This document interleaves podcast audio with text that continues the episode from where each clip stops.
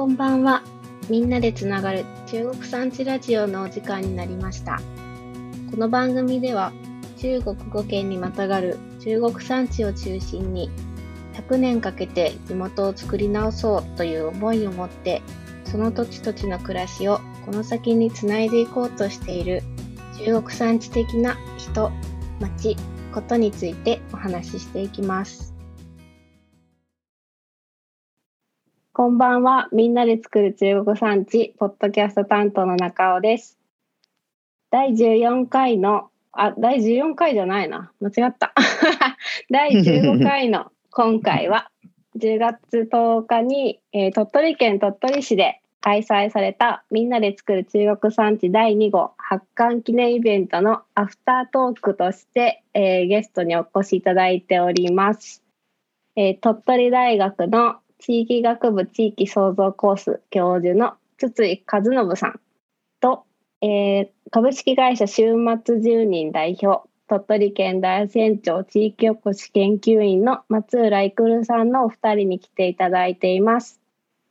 お二人ともこんばんは。こんばんは。こんばんは。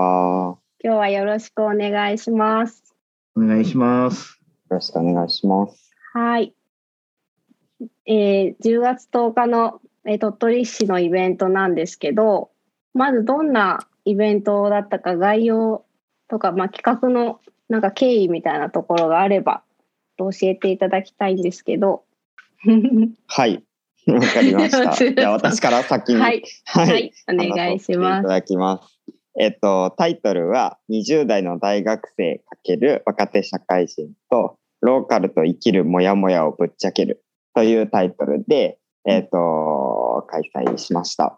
で、えっと、経緯としては、あの、みんなで作る中国産地の、えっと、2号の中で、うんと、まあ、中国産地のこう暮らしに魅力は感じているけれども、じゃ実際どう働くかっていうところで、もやもやを抱えている。まあ、大学生たちって結構そうかなと、まあ、これからこう自分はどう働いていくのかっていうことを考えている時期なので、うんそこにもこう、もやもやを抱えている大学生たちと一緒に、うんと、中国産地で面白い生き方をしている大人たちの生き方をめぐって、じゃあ自分たちはどうやって生きていくんだろう、どうやって働くんだろうっていうことのおヒントを得るっていう、まあ、ツアーをやって、そこで得た気づきを記事にして、えーいたんですね。で、結構そこで出てきた、こう、一緒にツアーを巡った子たちの気づきみたいなのが、同じようにこう、ローカルで生きるっていうことに対して、もやもやを抱えている同世代のヒントになるんじゃないかなっていう思いがあって、えっ、と、このイベントを企画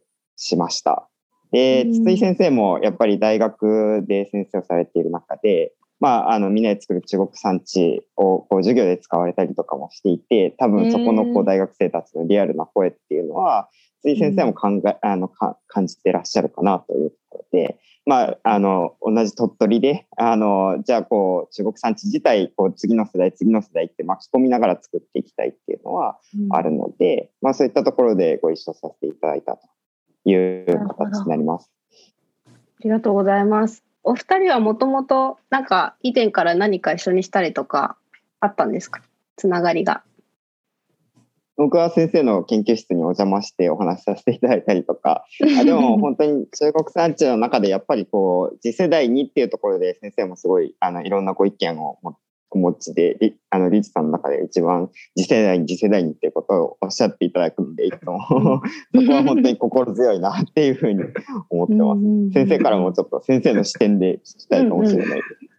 あの、ありがとうございます。えっ、と、ね、次世代にとか若者っていうのに、だんだん入らなくなってきてですね、私も。寂しく思ってるんですよ。気持ちは20代なんですけどね。だんだんだんだん、あの、容姿がついていかなくなってきてですね。で、あの、まあ、今、あの、松浦さんが言ってくれた話って、実は私が、うんと、鳥取大学来て18年目になるのかな。えっと、2004年に地域学部っていうのができた時に赴任してるんですけど、まあ、その時それこそ20代でした、まだ私は。20代最後の時に来てるんですけど、その時からずっと、えっと、私は年取っていくんですけど、大学生って常におおよそ18から22歳、まあ、あの浪人したりして多少はずれるんですけど、あの私は年取っていくけど常に同じ世代を見続けるっていう特殊な職業なんですね私の職業っていうのは。うん確かに。でそれをずっと見てると,、えーとまあ、2つあって、えー、とさっきのあのその働くっていうことに対しての何ですかねものの見方っていうのが、まあ、みんなで作る中国産地に登場する若い人たちのなんか考え方とかってすごいあの共感するし、まあ、ある意味、まあ、でもそれはおそらく世の中的に言うとまだまだ少数派なんだけれども、そういったことがあー今動いてるねっていうそういったみんなで作る中国産地っていう、まあ、企画雑誌本の企画をしてる一方で普段出会ってる大学生はやっぱり最終的には就職活動をしちゃうんですよね。うん。就職なんですよね。うん。別に働くのは就職以外もいろいろあるはずなのに就職っていう中で選ぼうとするんですよね。うん。どこのサラリーマンになろうかなっていうことですよね簡単に言うと。うんうんそれって何かあのそれこそ実は言うと私のモヤモヤなんですよね。うん なるほど。あのそれを、まあ、逆にこういう、ね、松浦さんがあの企画第2号で企画していただいた中に登場した、まあ、ある意味、えー、と多分今の大多数の大学生とは少し考え方が違う。あのそういった若い人たちの意見はぜひとも聞きたいなっていうのであの松浦さんに、まあ、おんぶに抱っこなんですけれどもあの企画をしていただいたという、まあ、これがあ本当に私があの、まあ、これ本当鳥取いてしかも松浦さんとこう一緒にやれてよかったなと。あの私が仮にやったとしても、おじさんがやっても全く意味がないので、これは。本当にそういった意味で言うと、あのずっとあの当日は聞き耳を立ててる形で話には入らなかったんですけれども、あのなかなか普段聞けない話が聞けて面白かったです。へえ。なんかその辺の話もちょっとおいおい今日聞いていきたいなと思いますが、え当日は何人ぐらいの方が来られたんですか？えっと、そうですね。当日は大学生が6人とうん、あと社会人4人かな？うんっていう感じで、全部で10人と、つい先生っていう、えっと、参加者でした。うんうんうんうん。なんかどんな感じで話は進めていかれたんですか？えっと、そうですね。もうなんか、1ヶ月前なんで、記憶がだんだん曖昧になってきてるんですけれど。えっと、そうですね。あの、まあ、最初に、うんと、お昼ぐらいに集まって、まあ、近くでちょうど、こう、マルシェのイベントがあったりとかもしたんで、まあ、簡単な自己紹介した後に、あの、まずはご飯でも食べながら仲良くなっとこうって言って、あの、つい先生に会場のおもりだけしていただいて、あの残りのメンバーでご飯を食べに来まして、まあ、結構そこでも、あの同世代の私は普段一緒に活動している仲間とか参加者があの入っている団体がお米を売っていたりとか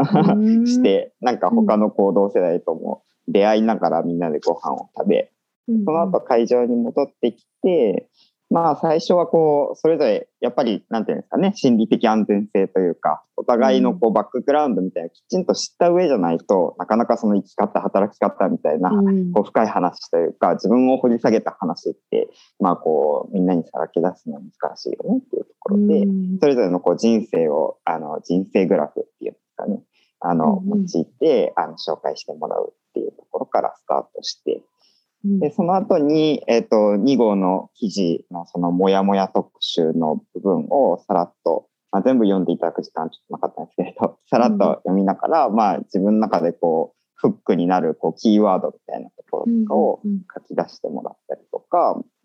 じゃあこう、そそれを受けて、自分自身なんかどういう、どういうところ、どういう点にこう、モヤモヤを抱えているのか、例えば、あの、まあ、こう、東京でもうちょい成長したいみたいな風には思っているけれど、片や満員電車には乗りたくないみたいな、うん。そういうモヤモヤだったりとか、本当にこううん。素直な声っていうところを、あの、それぞれ自分で書き出すっていうのと、こう、みんなで共有するっていう時間を持って、えっ、と、まあ、そういう感じの流れで、ずっと進んでいったっていう、それぞれのこう、もやもやをシェアし合いながら、こう、共通点とか、あそういう考えはなかったねっていう話をお互いにしていったっいう感じですね。うんへえ。すごいご飯を食べに行くっていうのはすごい いいですね。大事ですすごいよね。ね 仲良くなれるっていうかちょっとねうん距離が縮まる感がすごいありますもんね。今回はあの会場がおそらく5県、中国5県の中で一番あの賑やかなところでというか、街中、まあ、中国産地とはセルフタイって言ったらあれなんですけど、街中でやったっていうのが、うんうん。まあ、ちょっとあの他の4県と違うところ、まあ、だからこそ、あの気軽にふらふらっとご飯食べ行ったり、まあ、近くで街中のイベントやってたりっていう、はい。まあ、そういったようなあの場所はなかなかあの考えた、まあ、たまたまご縁があって、あの街中にあのまあ、実は言うと過疎の問題というか人がいない問題はあの中国産地だけじゃなくてあの中心市街地も、まあ、特に鳥取なんかは大きいんですけど、うん。まあ、空き店舗になっているところをあのそれこそ、まあ、20代とは言わないけど若手の社会人があの自分たちでグループ作ってリノベーションして、まあ、そこをコワーキングにしたりしてるところがあって、うん。でそこ私も関係しているのでそこを使わせてもらってですねあのマーチングビルという、あのちなみに鳥取県で一番土地の単価が高いところ。へ地価が一番え。高いところなんですけど、あの近くの交差点が一番高いんですけど、だからそういった意味で言うと、今、鳥取で一番、まあ賑やかかどうかは別としても、あの中国産地とは全く正反対のところで、あえて中国産地の話をしたという。うん。うんうんうん。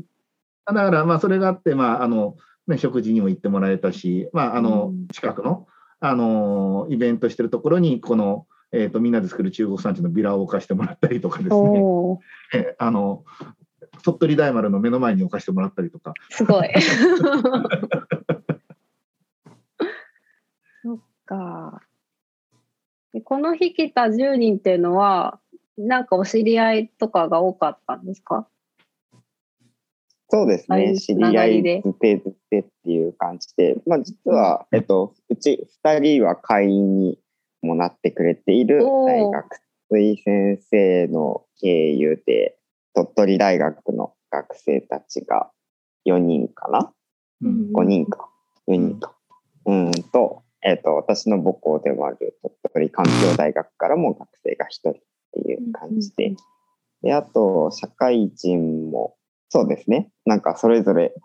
知り合い 知り合いで集まってくれた感じ。実は、あの、中国産地の会員の島根の20代メンバーも2人来てくれて、それも結構刺激だったのかなっていうふうに。あの鳥取大学から来た学生はあの、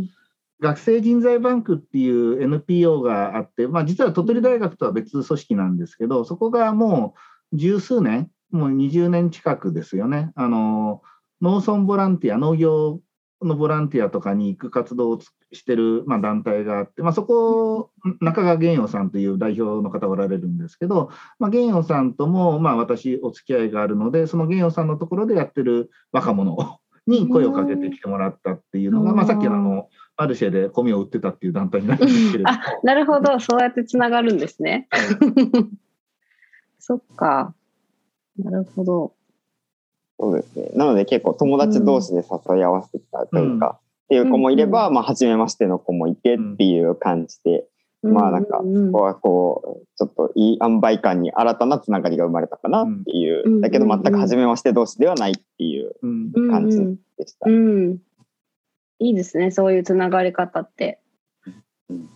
まあ、みんな何かしらなんか中国産地に関わってるような、やっぱりあの若者なのであの初めましてでもなんか話すネタというか共通の,、うんあのイメージする地域っていうのは多分あったんだろうなとあの旗から見ててですけど思ってましたけどね。うんうんうんうんうん、そうだろうと思います、きっと。ええ確かなんかそのにそうですよね。うんうん。あ、どうぞどうぞ。あ、ごめんなさい。えっ、と、余談なんですけど、これは。うん僕もやっぱ学生、大学進学で鳥取に来て、あの、高校前の同級生東京とかに多いんですけど、やっぱり。うんなんか、全然話してても、こう、共通言語を持ち合わせてなくて、愕然とすることがあるんですよ。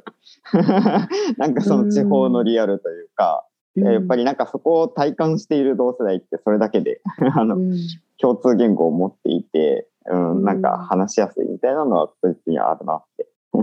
今先生のお話を聞いて思いまし多分松浦さんと私20歳以上違うのかな？ぐらい違うと思うんですけど、20年前も私同じ経験してますね。私も実は高校まで東京だったので、へえ。で大学は島根大学なので、そこから中国地方というか中国産地というか、それに関わってるので、あの、なんかデジャブですかね。た。デジャブかもしれない。そっか。そういうなんか共通点があったんですね。うん 確かにね、若い世代でそういう、なんていうかな、中国産地に関心があるみたいな人たちが出会う機会っていうのが、なんかどれぐらいあるのかなって思うんですけど、その辺はどう、どんなですか？なんか鳥取でいろんな人と関わっていて。そうですよね。まあ、あの、鳥取に関して、大学生っていう点で言うと、やっぱり、あの、先ほども言ってきた学生人材バンクさん、あまあ、とってもこう、学生たち、活発な学生たちがこう、出会える場になっているのかなっていうのは感じますね。で、あと、まあ、私がやっている、持ちがせ週末住人っていう宿コミュニティも、まあ結構こう、うんと、県内の学生もそうですし、県外からも学生がこう宿なので滞在しに来てくれて、うん。そこでつながりが生まれたりとかっていうところは、まあこう、小さく小さくですけれど、作ってきたっていう感じであるんですけれど、なかなかそこもやっぱりこう、まあ学生人材バックさんとかすごいこう、門戸は広くて、あの、興味ある学生は、なんかちゃんとそこにアプローチできてるのかなという感じが、なんか私の目からはそんな感じがしてますけれど、まあ私のところとかは結構やっぱりまだ3年生、4年生になって出会って、あ、もっと1年生の頃からこういう活動があるんだったら知りたかったって言ってくれる機会と、こととかも多くて、まあそこをなんかもうちょいこう、どう、どうそういう機会をできるだけたくさんこう見せていくかみたいなところは、まあまだまだ課題かなというか、ちょっとその、一歩踏み出す手前でくすぶっている学生たちみたいなのは、なんか多い。いのかなっていう感覚はありますね。であとはまあ若手社会人、社会人になってしまうと一気にそこの出会える場がなんかその少なくなってしまって、学生時代からそういうつながりがある子たちはそういうコミュニティをそのまま持っているんだけれど、じゃない人たちは結構こう、もうそういうところに新たな出会いっていうところは一気になくなってしまうっていう声も結構聞いたりとかはしてます。うんうんうんうん確かにそうかも。ね。うん。えっと、多分私も見ててもくすぶってる学生ってやっぱ多いなと思ってて、えっとまあ、学生人材バンクにしてもあの松浦さんやってる週末住民にしても、えっと、そこに踏み出せた、あの学生若者は、まああのね、週末住民とあの学生人材バンクがやってることっていうのは例えばえー通う頻度が違ったりとか、関わり方の違いとか、まあ、あのすごいメニューとしてはすごい、多分鳥取って、そういった意味では豊富なんだと思うんですよね。関わろうって言った時の関わり方、まあ、田中照美さん的には関わりしろの話だと思うんだけど、関わりしろのパターンは、こんなちっちゃい県でも意外と私は多いと思ってるんだけど、その手前のところでくすぶってる、まあ、学生っていうものをどういうふうに拾い出すかっていうのは、もしかしたら学生人材バンクも、えー、と週末住人の方も、住民の方も同じかもしれないな。まだまだ、あの、すごい、まあ、あの、私が見てる範囲でも、大学の中も含めているし、もしかしたら若い社会人なんかも、あの、まあ、あのそれこそ先ほど言ったマーチングビルっていうそのリノベしたところの若い社会人ってあの鳥取銀行の行員さんが多いんですよ。あの人たちなんかはもっとなんか関わってくれるんじゃないかなと思ったりとかですね、なんか、うん、そういった意味で言うと、その手前の部分のところは本当課題かもしれないですよね。そうですね。なんかまあ今回のイベントも結構、やっぱりまあ、なかなかこのコロナ禍でリアルイベント、本当に2年ぶりぐらいに企画したなと思ったんです。1年半ぶりぐらいかなと思って、まだすごい楽しかったんですけれど、やっぱりなんかそういう、あの、もっともっとまあ、さっき先生あのおっしゃっていたように、まあ、こうどうしても就活就職活動で就職っていうふうになんか3年生になると一気にこう頭が支配されていっちゃうみたいな。でもなんかまあもう少し手前のところで、まあ、自分たちどうやって生きていきたいんだろう。もちろん働くっていうところのヘッドでどうやって働き働いていきたいんだろう。生きていきたいんだろうっていうところをなんかまあもうちょいもここう、カジュアルにというか、あの、喋れる場みたいなのはあったらいいのになっていう自分自身の課題感もあってのイベントだったんですけれど、結構やっぱ参加してくれた子たちは、あの、本当にそういう機会はなかなかない。で、友達同士だとどうしてもこう探り合いになっちゃうみたいな。で、なんか、うん、あんまり突っ込んだ話もできないみたいなのは言ってて、まあ、そうかもしれないなっていうのは感じました。うん。確かにな。他の県はどうなんですかね？そういう若い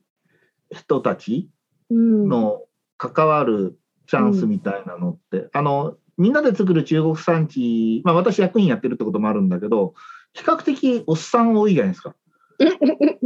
言っちゃ怒られるから、これ聞かれたら怒られるから分かんす。すいませんそうか、そうらしいですね。わかんないけど。でもなんか、全般的にやっぱりおじさん目線、まあおばさん目線もあるかもしれないけど、まあちょっとやっぱ年齢、私よりも上の人たちがそれなりにいるので、うんっていうのと、まあ松浦さんとかの世代が見てるものってやっぱ明らかに違うはずなので、で、100年続けるって言ってる以上は、そこをどうにか、そのくすぶってる人たちがどういうふうに中国産地に関わってもらえるか、まあ、あの、それって多分他のなんか県でも課題なんじゃないのかなっていう、あの、終わったから言えますけど、それを見越して、松浦さんが企画してくださいましたんで、うん鳥取だけの企画じゃなくて。うん、そうですよね。他の県でもそういうなんか集まれたり語られるような機会があったりとか、うんそういう拠点があったりっていうのがどれぐらいあるんだろうっていうのは、うんうん、まだ謎ですね。私は全然わかんないですけど。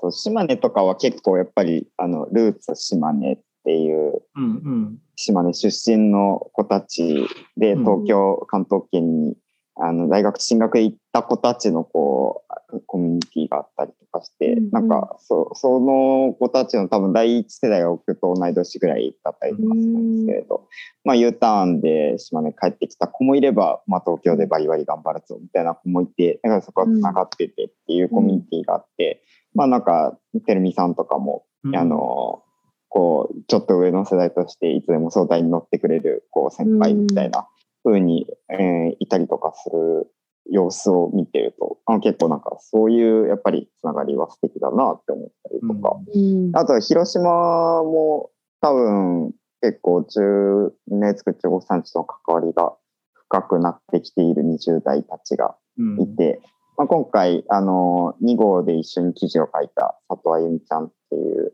10代の4年生の子、うん。あの、とか、とか、あの、かや、かやプロジェクトですか、うんうん。あの、始めた子も広大子ですよね。うんでなんかその辺が、なんかこう、もうちょいそういう、なんだろう。まあ、こう、お楽しみ企画みたいなところとセットで、まあもう少しそういうこう、突っ込んだ企画みたいな、うん、のができたりとか、まあみんなで一緒にこう、自分たちの生き方を模索していく仲間として、つながっていくと、まあ結構こう、面白いなっていう感じはしますよね。やっぱりその時に、こう、なんていうんですかね、まあ同世代だけでもやっぱりどうしようもない部分もあるというか、うんまあなんかこう先輩たちから、まあこうロールモデルではないかもしれないですよね。だけどなんか先輩たちの生き方からいろんなヒントを得て、じゃあ自分はどうするって考える、こう、なんか、あの、まあヒントを得られる存在としての、あの先輩方っていうのは、まあすごくこう大事な存在かなっていうふうに思うので、なんかそこはやっぱりみんなで作る中国産地は、まあおじさんっていうふうに先生おっしゃいましたけど、あの、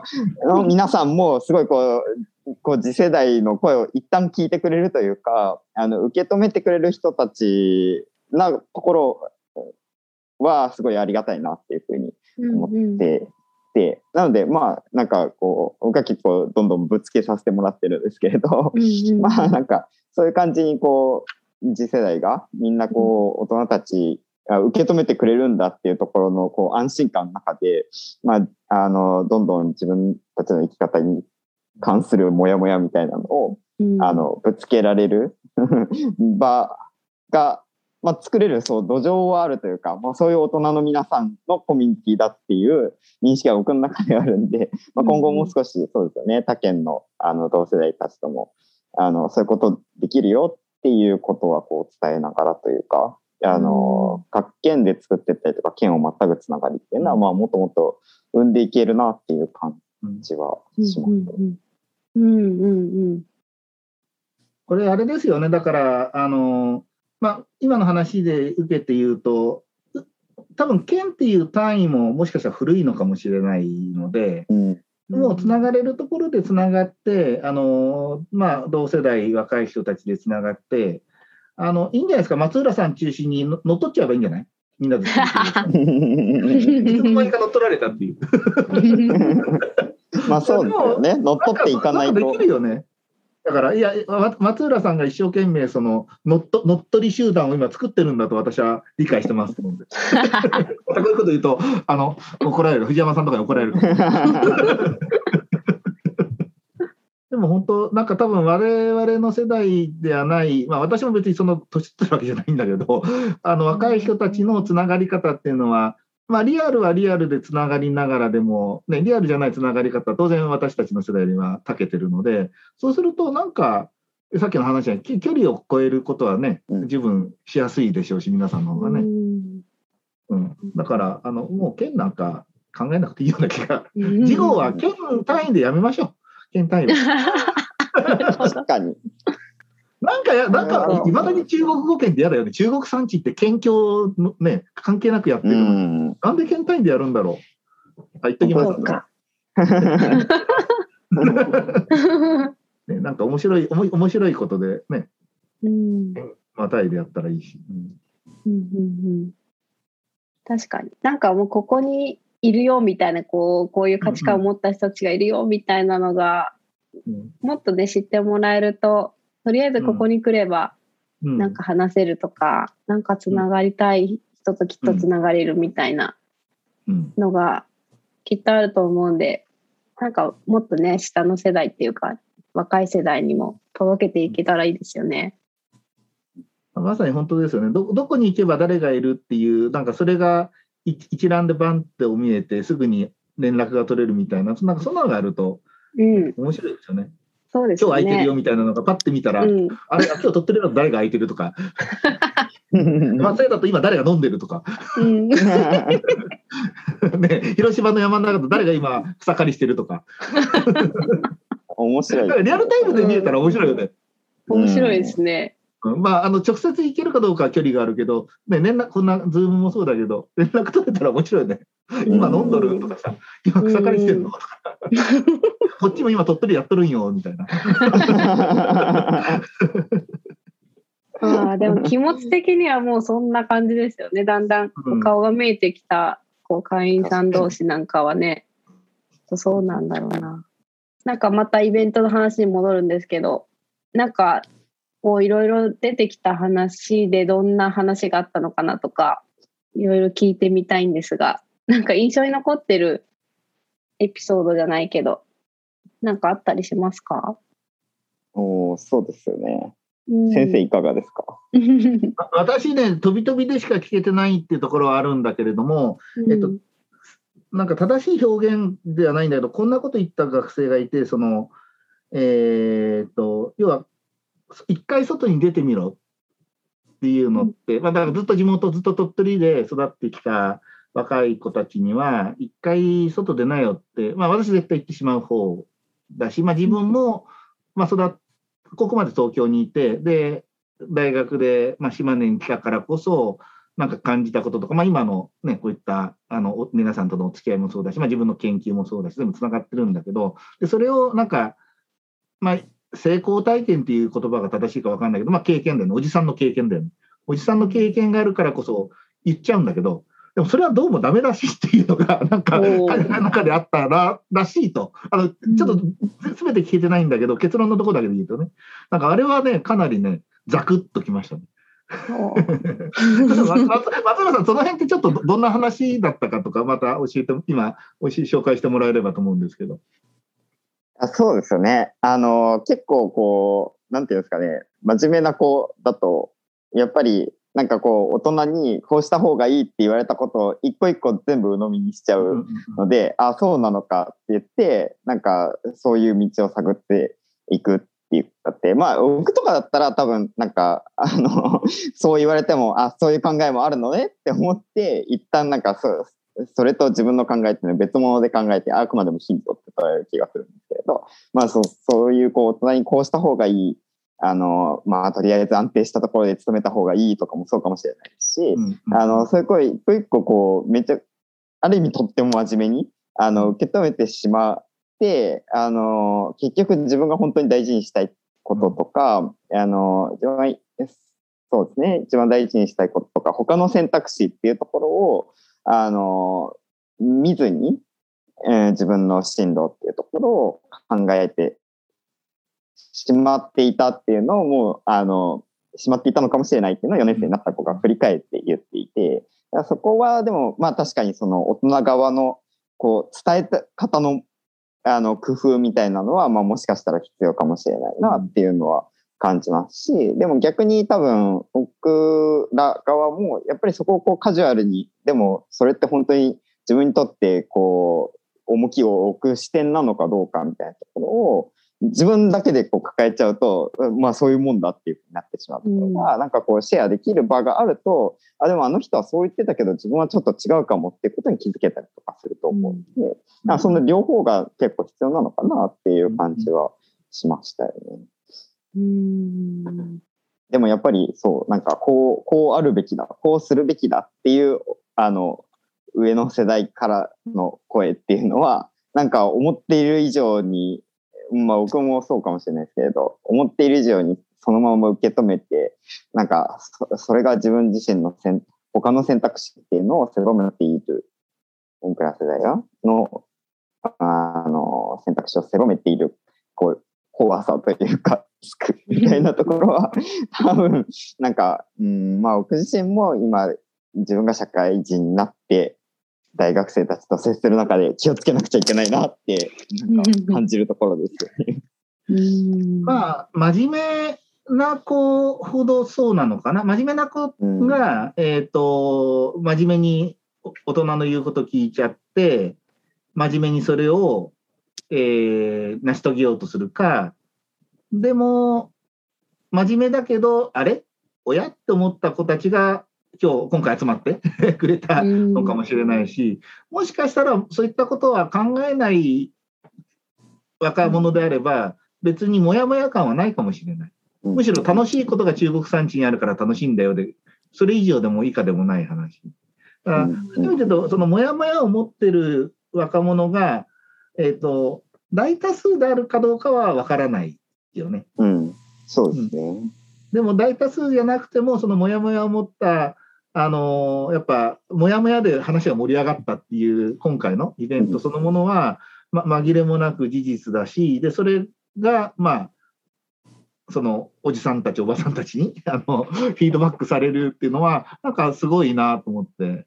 うんあそうですよね。でもなんか多分逆もあって、そのなんか中国産地の楽しさとか、まあ今回やっぱりあの2号は暮らしか、暮らしっていうところがテーマで、で、その中であえてこの働く、働き方っていう視点で、あの記事を書いたっていうのもそうなんですけれど、あのやっぱりその暮らしの豊かさとか、まあ楽しさみたいなところを押し売りされてもなんかむしろ引いてしまう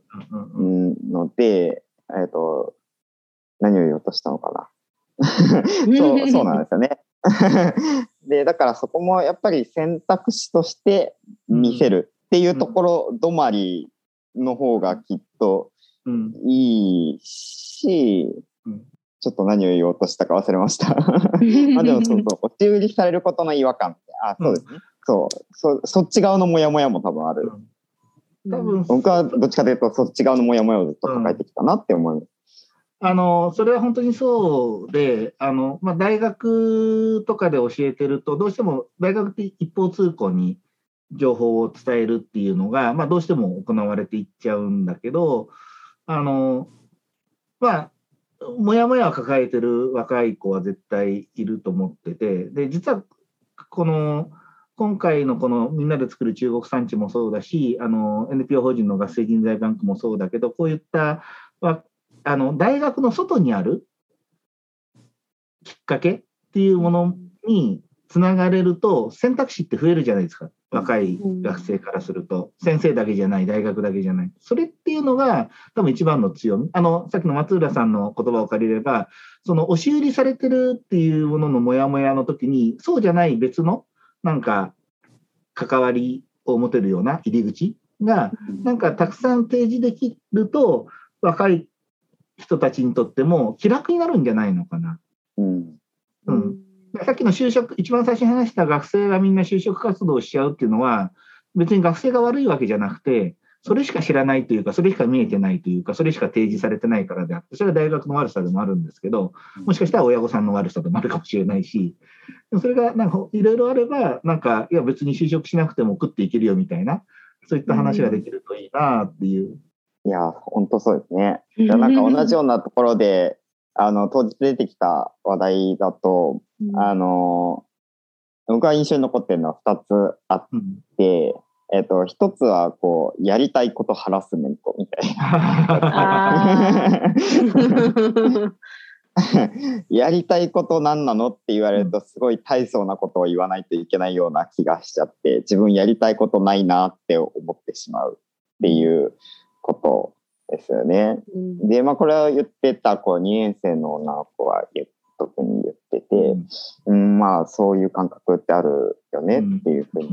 言って、まあ、なんか、一個ヒントになるかもしれないなっていうので話してたのは、あの、2号の記事の中で、えっ、と、取材に行った地図町の、まあ、僕の環境大学の、あの、同期の女の子は今、えっ、と、地図町で林業をやりながらデザイナーもしているような子がいるんですけれど、その子がなんでそういうこう選択をしたかっていう時に、えーいう話で言ってたのが、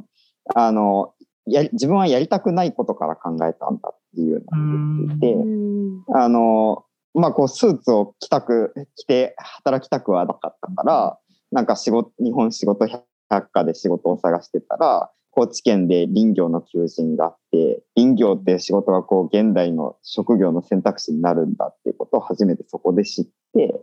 うん、高知にインターに行って、そしたら身近な地図町で、うわめちゃくちゃ林業の街だということを知って、うん地図町に行ってっていうふうに言って、そのやりたいことだけじゃなくて、自分はこれはやりたくないことだっていうところから、自分の生き方、暮らし方みたいなところを探っていくっても、まあ、ありだよねっていう話を、あの、してましたね。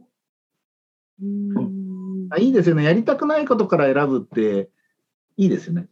わかりやすいですよね。うんうんうん本当はみんな人に使われたくないんじゃないかなと思うんだけどね。うーん。でもなんかみんなね 人に使われるサラリーマンを選んでいくでしょ。うん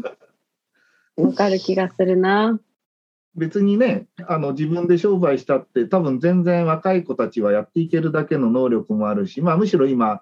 ね、若い人たちが減ってるわけなので、チャンスは増えてるはずなんだよね。うんうんあのだからなんか別に就職しなくていいじゃんって、うちのゼミ生にも言うんだけど、みんな就職しちゃうんだよね。ねまあでも何年か前に卒業したのは、まあ地域おこし協力隊やって、まあそいつは、あの、すごい海が好きで、うん。結局最終的に漁師になった。へえ。え兵庫県の田島でね、今、今、それこそカニ漁だからもう今、船の上に今日なんかい乗ってカニ取ってるはずなんだけど、うん。うん、だから、なんか、いや、やっぱそういったいろんなね、まあさっきの選択肢の話じゃないですけど、いろんな選択肢が見えるように、まあうん。できるようなみんなで作る中国産地を、事業ってなんかその話なんだっけ？なんだっけ？事業のテーマ。うん。あ、言っちゃいけないのか、まだ。あ、ダメなのかな。いいんじゃない書いてありましたよ。書いてあった、なんだっけ？なんだ食食っていける中国産そう。だよね、その話だよね。だからそれって、まあ、要は食っていけるなんか選択肢がたくさん見せられるといいんだよね。うんうん。そうですね。うん、なんかそこにどうやってこうたどり着いたかみたいなそのプロセスみたいなのもさっきのね林業の方の話もそうですけどそれだけでもすごく参考になる部分がありますよね。なんか松浦さんが言ってくれたそのなんか嫌なことを消していくっていうのをなんか紙面でやってみたよね。今こういうふうになんか食ってます。でも大変なことこんなことあるよ。これが嫌な人は向いてないよみたいな。なるほど。わわざと嫌なことを書く。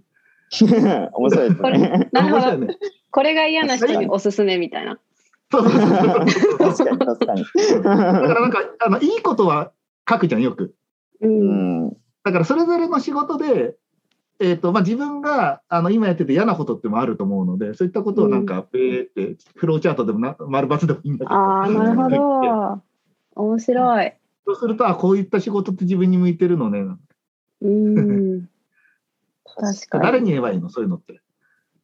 伝えときますとか 言っといてください。まあ言ってくださ忘れてもいいんだけど。うんうん。いいですね。なんか、そういう稼ぎ方、カタログじゃないけど、なんかうん、うんそんなんが中国産地で作れそうな気がするな。うん面白い。うん、なんかそこにも若い世代がね、書き手じゃないですけど、なんか取材に行ったりとかして、今回の松浦さんの企画みたいに、いろいろ訪ねていけるみたいなのもできそうでいいなと思うんですけど。そうですね。なんかやっぱうん本当に取材ってすごいいい手段だなって、うん、うん、感じますね。うん、うん、うん。やっぱ特派員制度だよね。う。うん、若い、やっぱ若者って言っても、学生の間に中国産地の中で生活するってなかなか難しいじゃない。まあ、大学生であれば通わなきゃいけないとかあるので、だから、なんか大学生にとって、まあ、あの可能性としたのはやっぱ通いうん、うん。みたいな感じの関わり方だと思うので、その中になんか、ね、特派員制度じゃないけど、せっかくだったら作れるうんまあ、あのもしかしたら若い社会人もそうかもしれないよね。会社がどうしてもね。太平洋側にある、あの瀬戸内側にあるとかね、あの日本海側、海側にあるとかになっちゃうとなかなか住めないから。うんうんうん。確かに。取材をきっかけにそうやっていろんな人に出会ってもらったり、そうそうそうそう。ちょっとね、視野を広げるようなきっかけになれば、うん。それはいいですね。なんか、そういう呼びかけをちょっと第3号に向けてできたらいいのかもしれないですね。そうですね。うんねちょっと若い世代ともっとつながっていきたいっていう ところで。あの、いや、うんこれ聞いてくださってる、あの、おじさまたち、おばさまたち、ぜひともお考えください。おじさまたち、おばさまたちからのアプローチを若者は待っています。そんなこと言っちゃダメです。なんか、もうまとめみたいになっちゃって、今日の。ありがとうございます。なんかちょうどいいぐらいの時間になってきたんですが、なんか今のまとめみたいなのもう言ってもらったからどうしようかな。あ いやまとめのところ、あの、か後でカットしといてください。いやいやいいこと言ってたのに。なんか、ちょっとまあこれで一旦このトーク締めようかなと思うんですけれど、はいなんか最後はにい。なんか意気込みでもいいし、一言でも何でもいいんで、いかがでしょうか？そうですね。あの、とっても楽しくお話しさせていただきました。で、なんか本当に、この事後につながるいろんな話ができたのは、なんかとっても良かったなっていうふうに思ううん、のと、やっぱりその、んこう、中国産地の選択肢を可視化していくっていうのがみんなで作る中国産地のこう一番の役割なのかなっていうふうに思ったのと、でなんか今日話し足りなかったかもしれないなと思うのは、なんかその選択肢っていう時にただ一覧であるっていうだけじゃなくて、こう組み合わせでなんか生き方って想像できるよっていう、なんかそのパラレルなキャリアの選び方みたいなところをも含めてこう選択肢として見せていくっていうところは結構重要なんじゃないかなっていうふうに、えー、と感じたというところです。うんうんまあ、事後を面白いものにしていきたいなという意欲がとっても高まりました。ありがとうございます。ありがとうございます。じゃあ先生どうでしょう？以後はあの、ぜひとも若者がみんなで作る中国産地を乗っ取るのろし号でいきましょう。第3号やめて、もうつ早くもう次ののろし号を作る。早い。なるほど、なるほど。またこういうこと言うと怒られるかもしれない、私。いいですね。いやちょっとね、なんか思わぬ方向でちょっと第3号の話になると思わなかったんですけど、また来年の制作に向けてまた動き出すと思うので、楽しいことになっていきそうな予感がした収録でした。お二人とも今日はどうもありがとうございました。はい、ありがとうございました。ま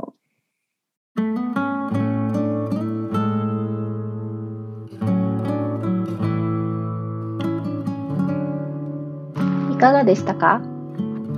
？10月10日に各県で開催された第2号発刊記念イベントの様子を少しずつお届けしていく。今回は第4弾として鳥取会場のアフタートークをお届けしました。次回は島根県の会場に参加した会員の皆さんとイベントを振り返るアフタートークをお届けしたいと思います。どうぞお楽しみに。このラジオでは中国山地で暮らす人中国山地が好きな人気になる人たちで中国山地についてお話ししていきます。